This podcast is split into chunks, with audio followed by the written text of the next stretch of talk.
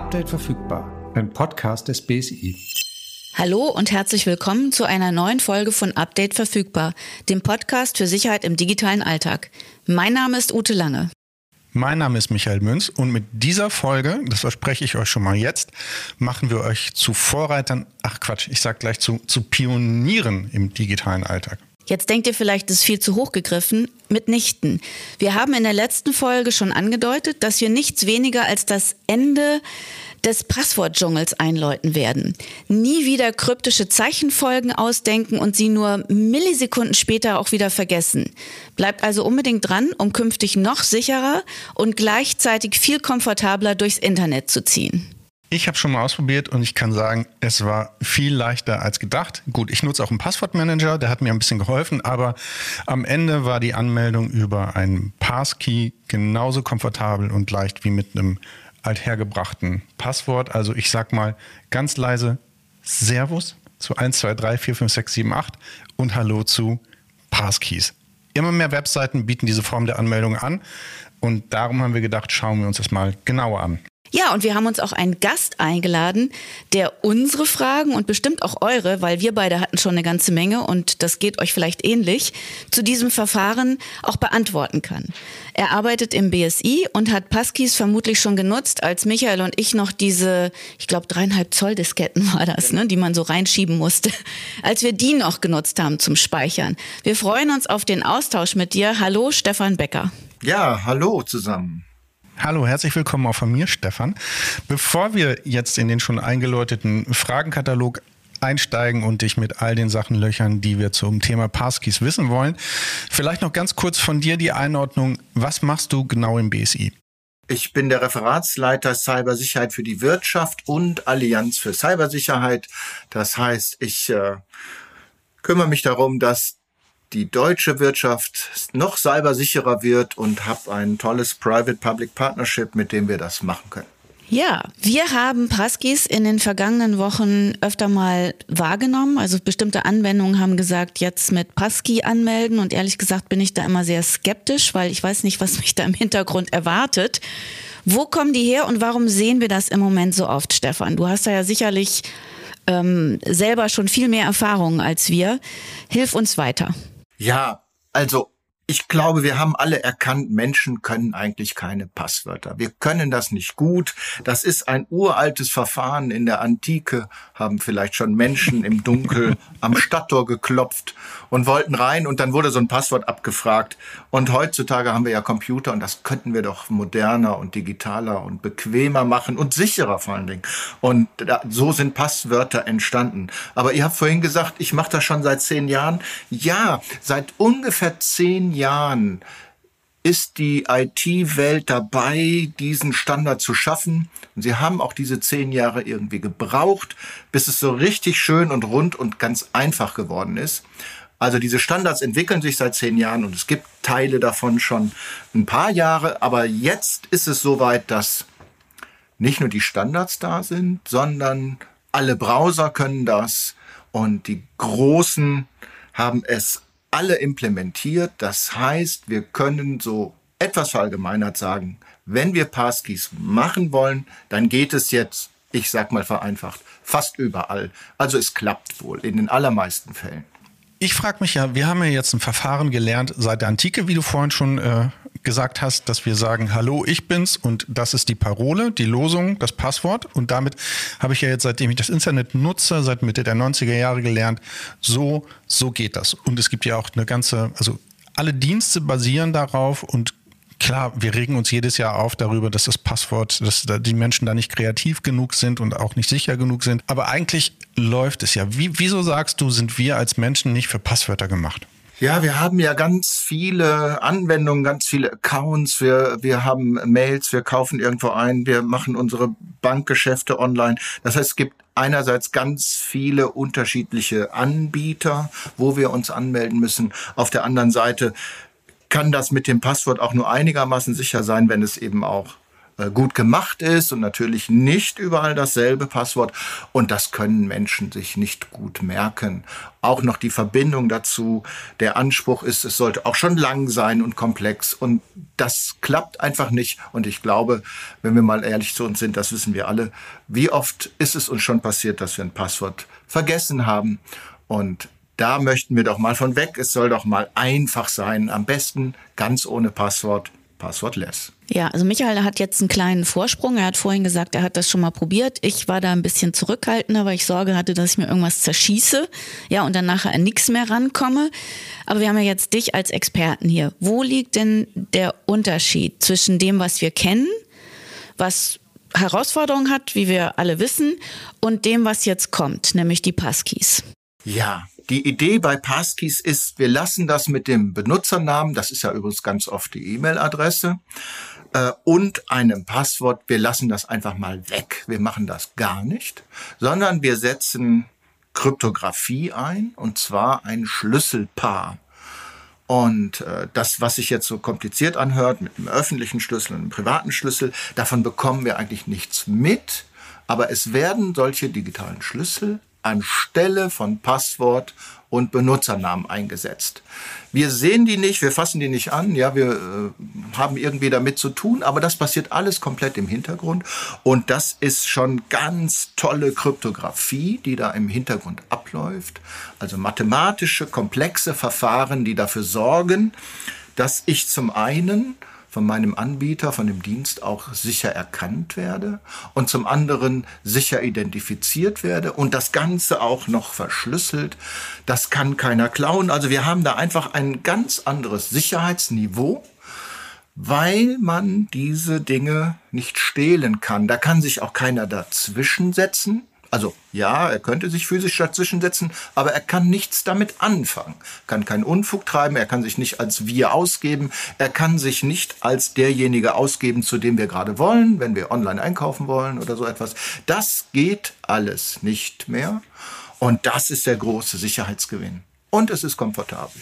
Ich habe auch erstmal gedacht, das klingt super und recherchiere mal ein bisschen, wie das funktioniert und habe auch gleich die Segel gestrichen. Also äh, wir wissen ja alle spätestens bei Gesundheitsfragen besser nicht im Internet recherchieren, weil man dann hinterher noch mehr viel viel mehr Fragen hat als vorher. Deswegen ähm, habe ich die Recherche dann gleich wieder vergessen und gedacht, ich melde mich mal an und versuche das mal. Und tatsächlich ging das verhältnismäßig komfortabel. Ich nutze einen Passwortmanager, der hat irgendwie die Kommunikation mit dem E-Mail-Anbieter übernommen, mit dem ich das gemacht habe. Und der, der Verfahrensprozess lief genauso. Und am Ende habe ich gedacht, hey, es gibt so viele technische Geräte, die ich nutze, wo ich nicht weiß, wie sie funktionieren. Ich mache das bei Passkeys jetzt auch so. Ähm, aber damit wir zumindest so ein bisschen so einen Anhaltspunkt davon haben, wer kommuniziert da mit wem, wo liegt dieser Schlüssel oder wo liegen diese Schlüssel? Es gibt ja offenbar mehrere.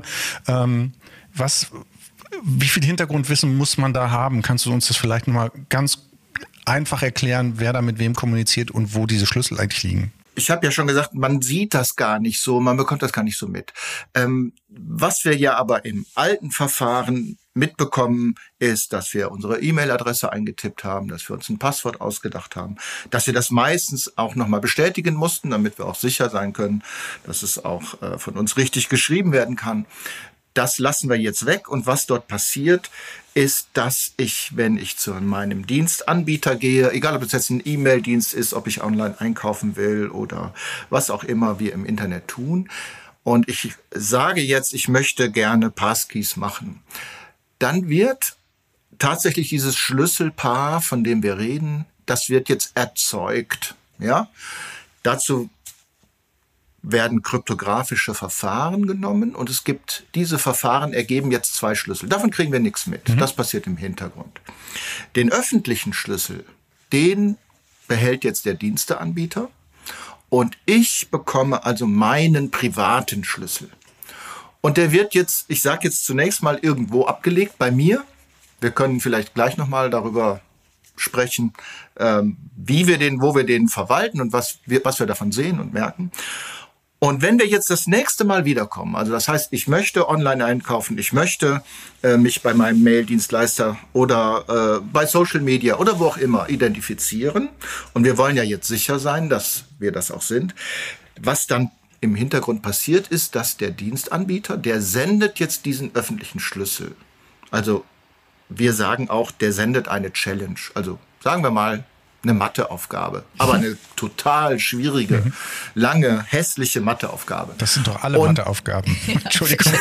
Gibt es auch andere? ja.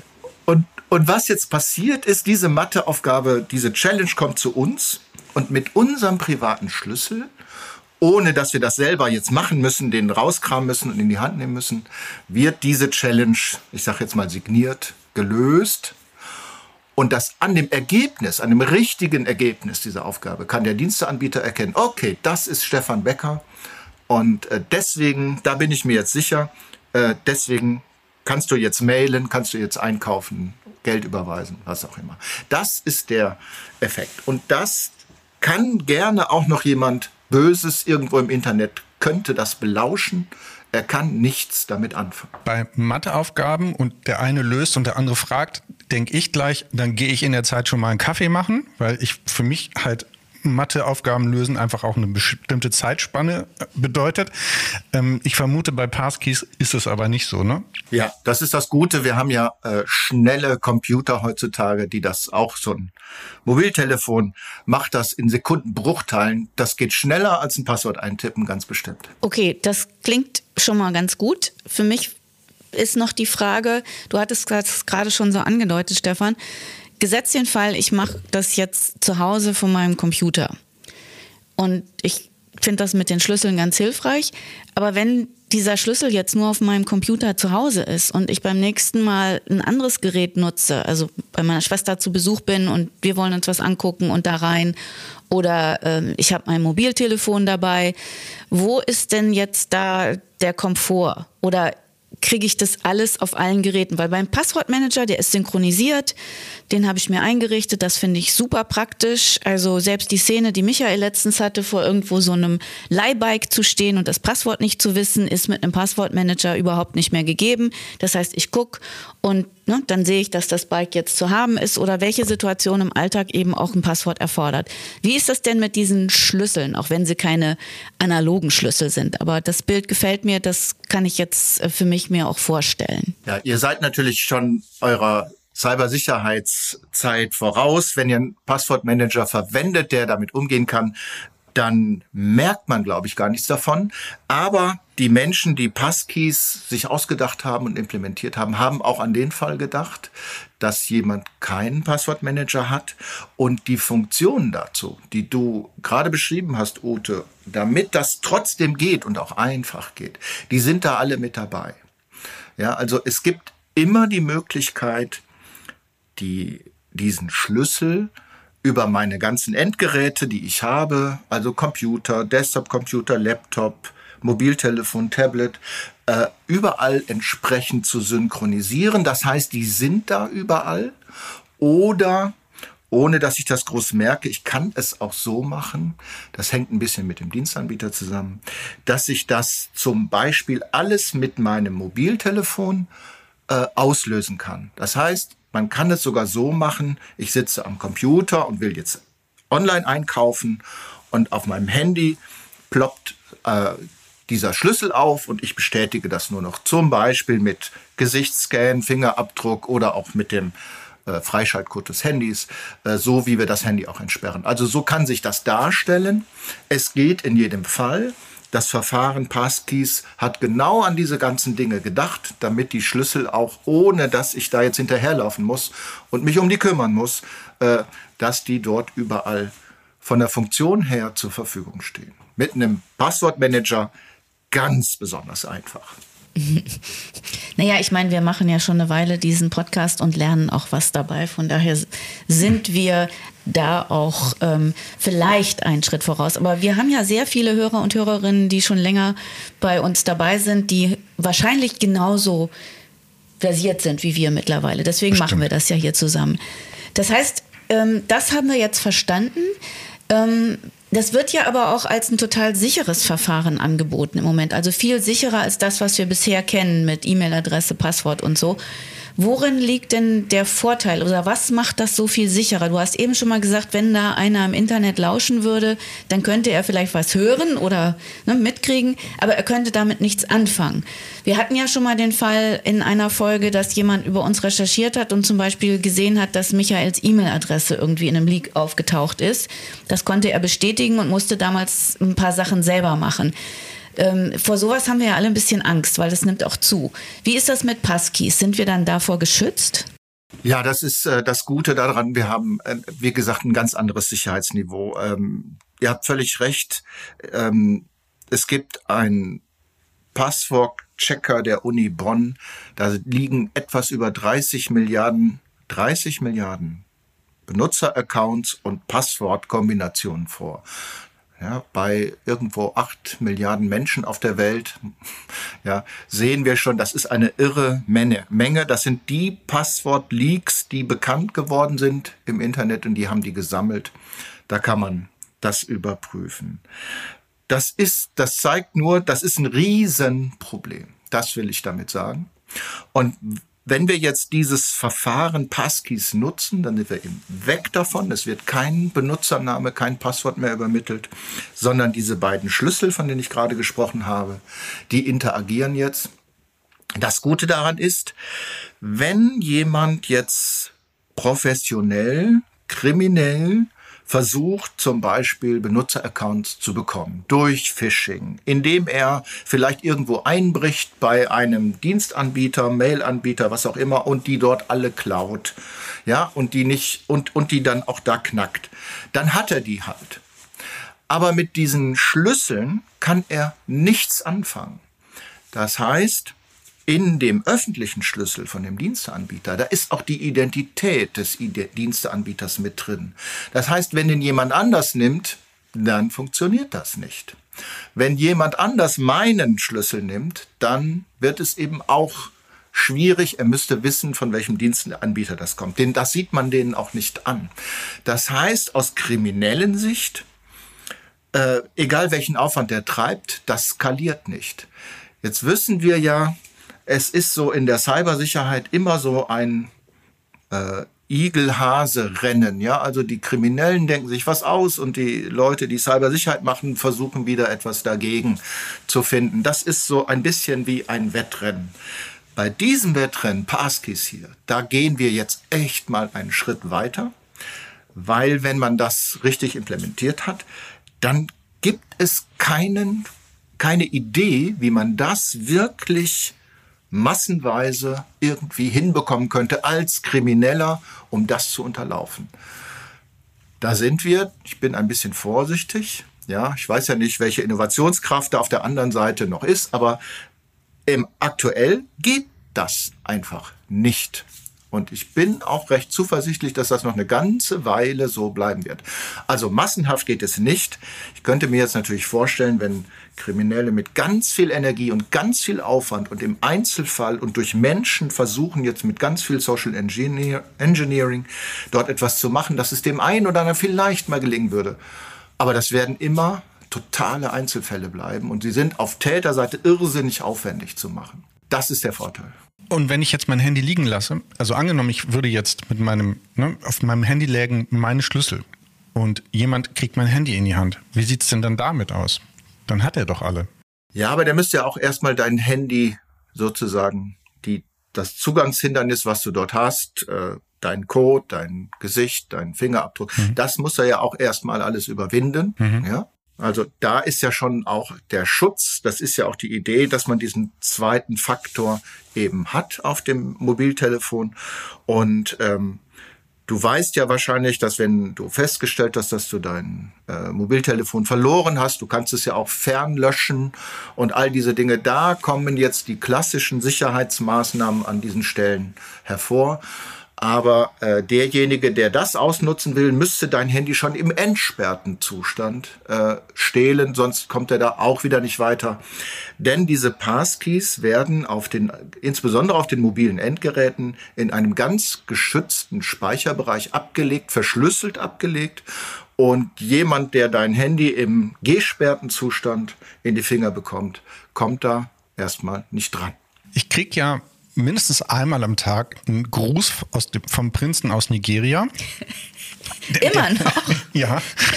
Na, ich bin ja in diesem Der ist großen, aber hartnäckig. Ja, wahrscheinlich wird einmal täglich die Datenbank der Uni Bonn abgefragt mit den Passwörtern und den äh, Mailadressen und ich kriege auf jeden Fall täglich Post von diesem Prinzen, der gerne hätte, dass ich mich auf einer Webseite ähm, auf eine Webseite gehe und da nochmal meine Kontaktdaten bestätige. So will der das ja von mir. Ne? So, und dann gehe ich auf eine Seite, die so aussieht wie mein E-Mail-Dienst oder mein, mein, ähm, mein, mein Online-Shop oder ich weiß nicht was und soll dann da was eingeben. Helfen auch Passkeys da, dass solche Fallen nicht mehr funktionieren? Ja, diese Seite, wo du deinen, deine E-Mail-Adresse und dein Passwort eingibst, die gibt es ja nicht mehr. Das heißt, wenn das der Dienstleister ist, den du schon auf Passkeys umgestellt hast, dann gibt es diese Seite nicht mehr. Und wenn dir dann einer sagt, gib das hier mal ein, äh, dann würdest du wahrscheinlich merken, Moment, äh, da ich habe da schon Passkeys. Das ist das eine. Das andere ist, ähm, das sind jetzt so ein bisschen die Details, aber der Anbieter, wenn der Passkeys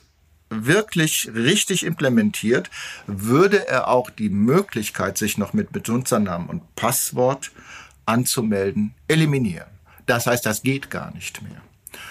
Also wenn dann noch jemand kommen würde und würde dich dann selbst unter diesen Umständen immer noch erfolgreich dazu bringen, wer weiß, was er für tolle Ideen hat, dass du da etwas eingibst, äh, dann ist das funktionslos. Dann kann er damit ja auch nichts anfangen, denn selbst wenn er sie gewinnen sollte, also wenn er dich überwindet, dann geht es beim Anwender, Anbieter wieder nicht weiter, weil der hat das ja schon abgeschaltet. Also da ist die Tür richtig zu. Das ist ja ein, ein häufiger Fall, den du gerade beschrieben hast, Michael, diese sogenannten Phishing-E-Mails und ähm, die gefälschten Webseiten, auf die man dann kommt.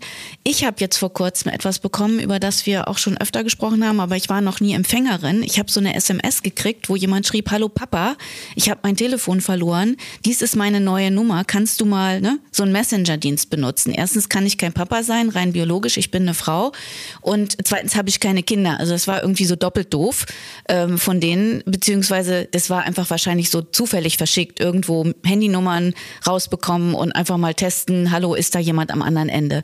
Was ist denn mit diesen Tricks jetzt, wenn ich Passkeys benutzt habe für was immer, welchen Anbieter?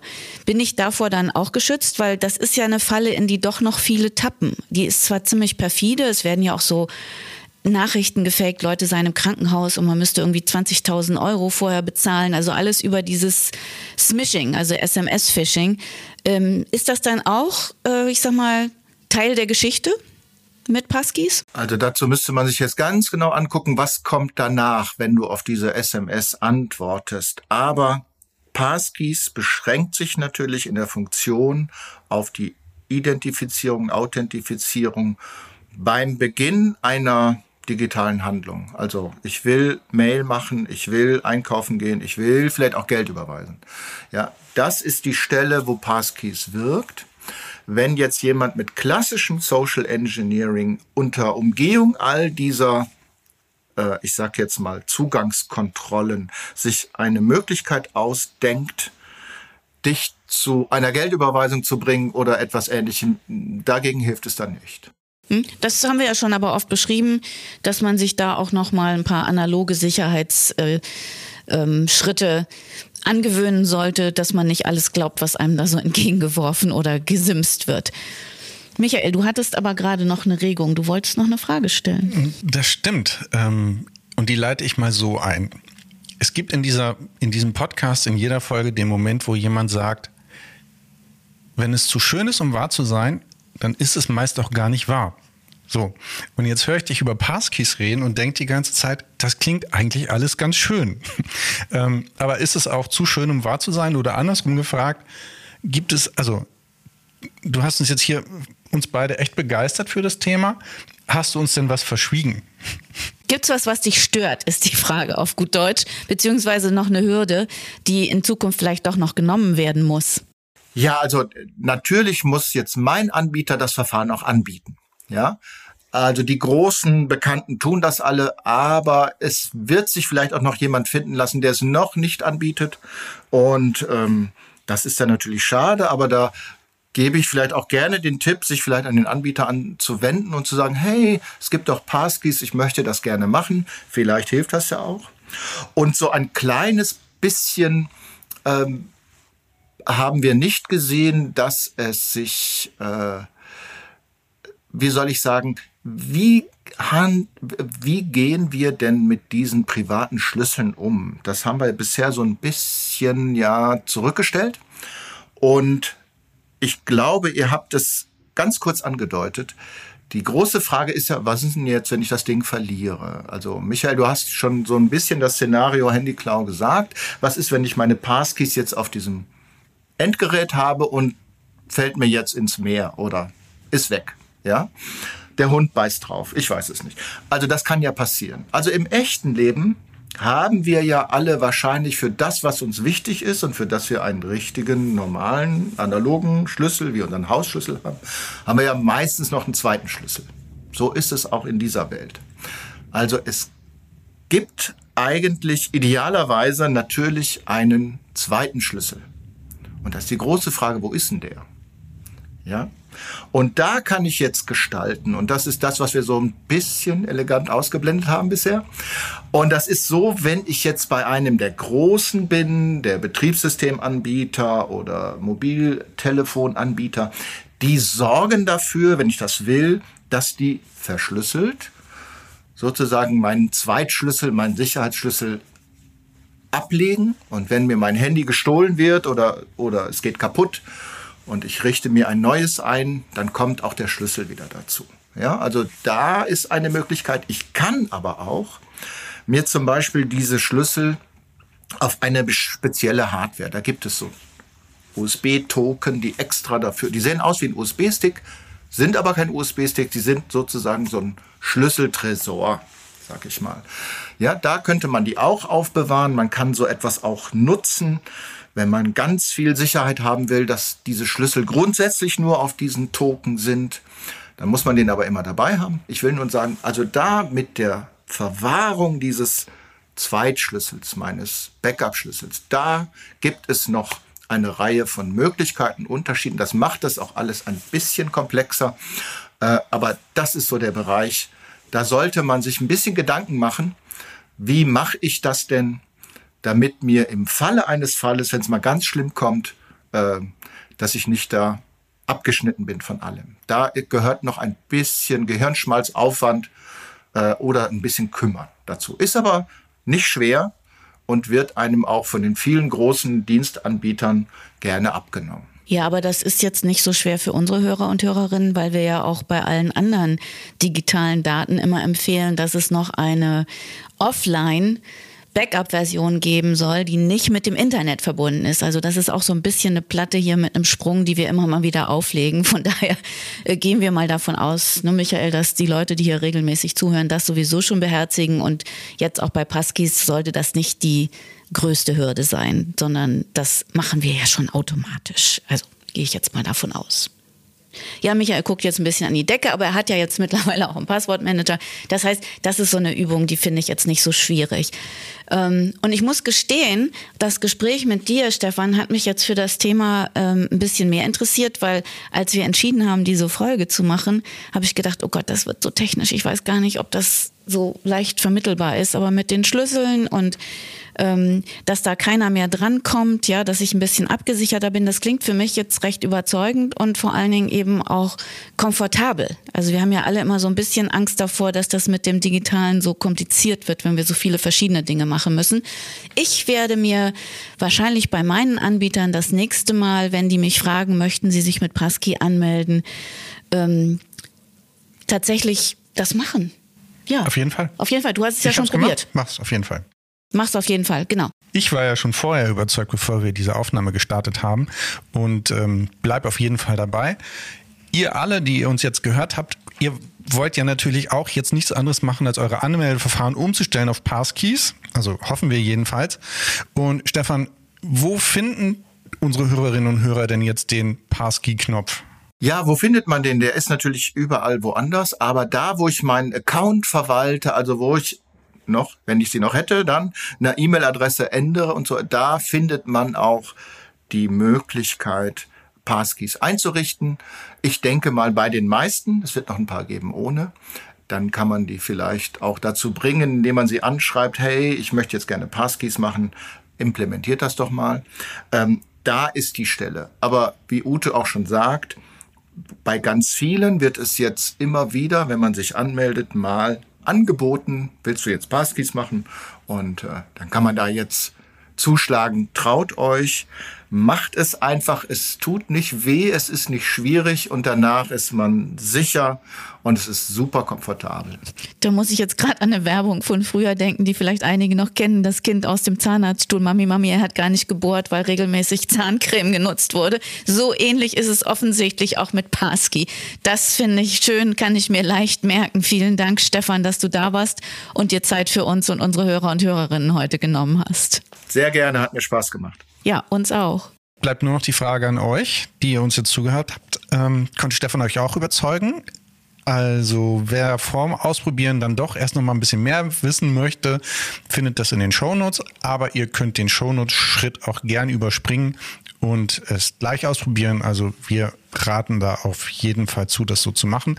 Und wenn ihr es dann ausprobiert habt oder es bereits nutzt und ihr eure Erfahrungen mit uns teilen wollt, dann schreibt uns doch gerne über die BSI-Kanäle, die ihr schon kennt, bei Facebook, Instagram, X, also dem, was früher immer Twitter war, Mastodon sowie YouTube, oder ihr schickt uns eine Mail an die Adresse podcast.bsi.bund.de. Wir freuen uns immer auf Post von euch. Und ähm, wenn ihr keine Folge mit und von uns verpassen wollt oder nochmal reinhören möchtet in äh, welche, die schon eine Weile zurückliegen. Die Themen bleiben ja leider doch immer wieder sehr aktuell. Dann folgt und liked Update verfügbar auf euren Podcast-Plattformen. Und wir hören uns dann in Person wieder in vier Wochen. Über was sprechen wir dann, Michael? Wir sprechen dann über das, was euch bewegt. Wir wollen euch jetzt hier nochmal ausdrücklich dazu einladen, uns eure Themenwünsche zu, zuzuschicken, damit wir die aufgreifen können in der nächsten Folge oder in einer der nächsten Folgen. Wir haben immer ein offenes Ohr für euch, das wisst ihr ja hoffentlich mittlerweile nach 40 Ausgaben. Also schreibt uns gern, worüber wir uns Gedanken machen sollen und dann ähm, dröseln wir das Thema dann beim nächsten Mal für euch auf. Ja, bis dahin passt gut auf euch und eure Daten auf und macht es gut. Bis dann. Tschüss. Tschüss.